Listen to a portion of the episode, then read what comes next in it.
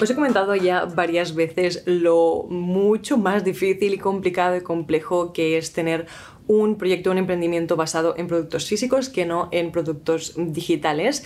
Y en lugar de, que continuar centrándonos en esto, vamos a buscar las soluciones y os voy a compartir tres formas en las que puedes hacer o ayudar a tu emprendimiento de productos físicos a que funcione mucho mejor y a que sea más fácil de llevar, porque al final he tenido que ir ajustando y mejorando muchas cosas en mis propios proyectos a raíz de ver lo difícil que era en algunas áreas. y me encantaría compartirlo para, por si te puede ayudar a ti, si tienes un proyecto basado en productos físicos.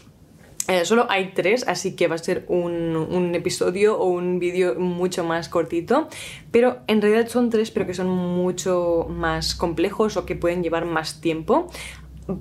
para llevar a cabo. Así que el primero sería tener sistemas, tener eh, sistemas que te puedan ayudar y también documentarlo todo. Es decir, vamos a crear esos sistemas a raíz de documentarlo absolutamente todo. En cuanto a documentarlo, es algo que a mí me costó un poquito de ver, la, necesidad de hacerlo o em, lo mucho que me podía beneficiar o facilitar el trabajo cuando tenía mi primer e-commerce, cuando hacíamos los productos nosotros desde cero, hacíamos absolutamente todo, desde eh, las mezclas de los aromas en los productos de aromaterapia, también en las velas, y llegaba un punto en el que era todo tan complicado y lo hacíamos tanto como en, el mismo momento que cada vez teníamos que ir recordando cada paso, recordando cada aroma. No teníamos ni, ni, los aromas en sí anotados en un documento bien hecho, así que empecé a anotar absolutamente todo, los ingredientes que llevaba cada cosa para que yo no fuera la única persona que podía hacerlo, sino que también cuando ampliáramos el equipo cuando Anders estaba encargando de hacer las cosas, que él también pudiera eh, saber hacerlo.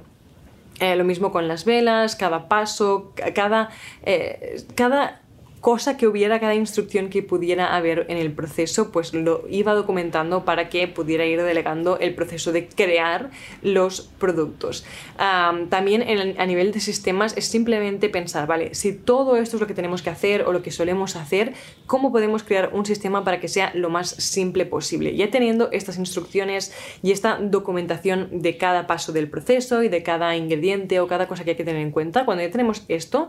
¿Cómo podemos hacer un sistema para que sea lo más simple y lo más ágil de llevar a cabo? ¿no? Pues si tenemos que, que utilizar esto y esto y esto, pues quizá el sistema sería primero eh, llevar todo a la mesa, preparar absolutamente todo y luego empezar a trabajar, en lugar de empezar y luego tener que ir a buscar una cosa, volver al sitio. Luego me falta esta otra cosa, ahora tengo que eh, ir a buscar, pero ya tengo las manos eh, ensuciadas de hacer esta otra cosa. Es como un ejemplo, pero al final sistematizar absolutamente todo y pensar en cuál es la mejor manera de hacer un proceso, es lo que te va a ayudar a ahorrar muchísimo más tiempo y a tener menos dificultades y a cometer menos errores en el proceso. Además, como os digo, es lo que tienes que tener súper imprescindible si quieres crecer eh, tu equipo y delegar estos procesos. Y a veces lo que hacemos es de, eh, mm, ¿cómo se llama? Retrasarlo demasiado, ¿no? Como ahora mismo no tenemos a otras personas trabajando con nosotros y solo somos mm, nosotros mismos los que estamos haciéndolo todo, creemos que no es tan necesario porque nosotros ya lo tenemos todo en la cabeza. Pero en realidad puede pasar cualquier cosa de la noche a la mañana, yo que sé, de repente ha crecido mucho, has hecho una acción de marketing que te ha funcionado súper bien y tienes un volumen enorme de trabajo y de ventas. Quizá en ese momento aún no vas a contratar a alguien, pero vas a necesitar la ayuda de un familiar o un amigo que te ayude a prepararlo todo.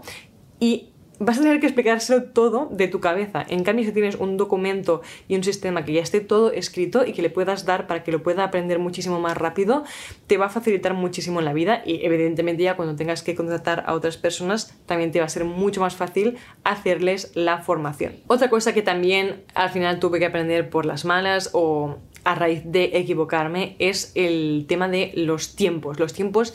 de, todo,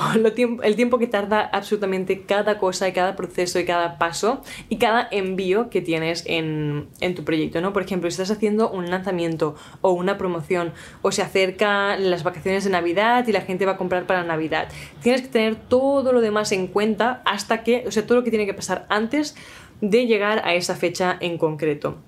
Os voy a poner un ejemplo súper práctico para que, y basado en mi experiencia muy reciente para que veáis a lo que me refiero, ¿no? Si yo quiero lanzar eh, el planner de LiveScript, ¿no? Lo quería lanzar, eh, yo creo que pusimos la preventa a principios de marzo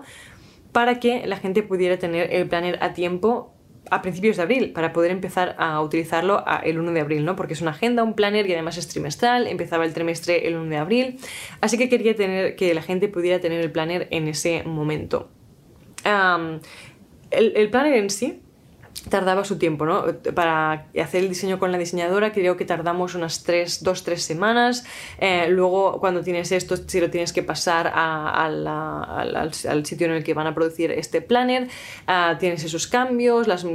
los, ajustes que tienes que decirle a la diseñadora para que lo arregle. Cuando ya está todo, imprimen la maqueta, la maqueta te tiene que llegar, tienes que revisarla, ver que, que está todo bien. En mi caso me di cuenta de que había algunas cosas que queríamos cambiar, así que vuelve la diseñadora, la diseñadora hace los cambios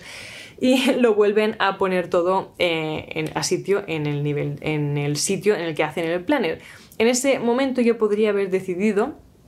eh, pedir otra maqueta ¿no? y volver a retrasarlo, no sé, dos semanas incluso o en ese momento ya estaba muy justa de tiempo y ir directa a la producción. Y la producción tardó un mes y dos semanas, o sea, tardó dos semanas más de las que yo tenía previstas, así que hubo muchísimos retrasos en todo, porque la gente ya lo había comprado, a mí me tardó dos semanas más en llegar el planner de lo que yo tenía previsto. Y además en medio de todo esto hubo la vaga de mm, eh, la huelga, perdón, de, transporte, así que también hubo más retrasos aún y ya cuando llegó todo pues nos tuvimos que poner manos a la obra, hacerlo todo, todo, todo, todo, todo lo más rápido posible para enviar esos productos eh, y, esos planes. Al final yo sabía que la gente que eh, vivía en España, en España Península sobre todo, recibiría el planner a tiempo porque lo hacemos con una em, empresa de mensajería que lo hace en 24 48 horas en la gran mayoría de los casos, pero el problema está a nivel internacional. Si haces envíos internacionales, como era también mi caso, hay gente que no va a recibir ese, ese planner. Mm, casi en, ningún caso lo va a recibir a tiempo porque ya íbamos como muy muy muy justos así que incluso yo que intenté tenerlo todo súper en cuenta y hacerlo con el máximo de antelación posible aún así no llegamos a tiempo por eso, ¿no? Porque hay, retrasos que cuesta tenerlos en cuenta o cuesta mm, prevenirlos. Así que esto es un ejemplo de todos los diferentes timings que tienes que tener en cuenta, ya no solo el tiempo que tú tardas, porque normalmente piensas, vale, pues mm, lo hacemos con una empresa que envía 24 o 48 horas, así que podemos ajustar. No, porque a ti te tiene que llegar el material, te tiene que llegar absolutamente todo, tienes que tener en cuenta el tiempo que tú tardas en hacer las cosas, puede que te pongas malo, así que tienes que tener todo, todo, todo súper en cuenta para saber si le va a llegar a esa persona para el día eh, en el que has prometido o en el que esperas poder entregarle ese producto a esa persona. Y finalmente, algo que yo no tuve en cuenta especialmente cuando emprendí por primera vez y es algo que me hubiera ayudado mucho y esto es más a nivel de marketing, eh, te ayuda en tu e-commerce o en tu proyecto eh, emprendimiento de productos físicos a nivel marketing y a vender más, es el enseñar, el compartir el behind the scenes, ¿no? Todo lo que estás haciendo mientras estás creando los productos, mientras estás produciéndolos, montándolos, preparando las cajas, todo esto ayuda muchísimo. Y yo al principio no lo hacía porque pensaba que me quitaba, em, me restaba profesionalidad o hacía que pareciera una, una empresa muchísimo más pequeña. Y al contrario, o sea, es, es, como casi bueno que no parezcas la típica multinacional que lo tiene todo um, súper sistematizado y, con robots que lo montan todo. Al contrario, el ver que la gente pueda ver que hay una persona detrás de ese proyecto, que lo están haciendo a mano, que, que enseñen cómo están haciendo todo el proceso, cómo están montando el producto o cómo lo están creando. Si como yo em, haces tú misma o tú mismo tus propios productos, está genial que lo enseñes porque a la gente le encanta ver que hay como más cariño incluso puesto en ese producto. Están viendo como que la inversión en ese producto es incluso más... Em, que merece más la pena, ¿no? Y además también pues estás enseñando cómo hacer los productos, cómo les llegan a la gente, cómo los preparas y también anima a otras personas a hacer sus compras y apoyar a tu proyecto y también a ver eh, el valor que ellos se llevan al comprar tu producto. Así que me encantaría y me arrepiento también de hecho de no haber empezado a compartir ese behind the scenes mucho más temprano porque sé que me habría ayudado muchísimo. Así que estas son mis tres eh, lecciones o las tres cosas que creo que más me hubieran ayudado a tener más, más resultados, mejores resultados, más ventas y también hacerme el proceso mucho más fácil cuando tenía un e-commerce y también ahora que ya lo estoy implementando, cuando tengo ya ahora eh, el planner, que es el único producto físico que tengo ahora mismo, también me está ayudando muchísimo a hacer todo esto.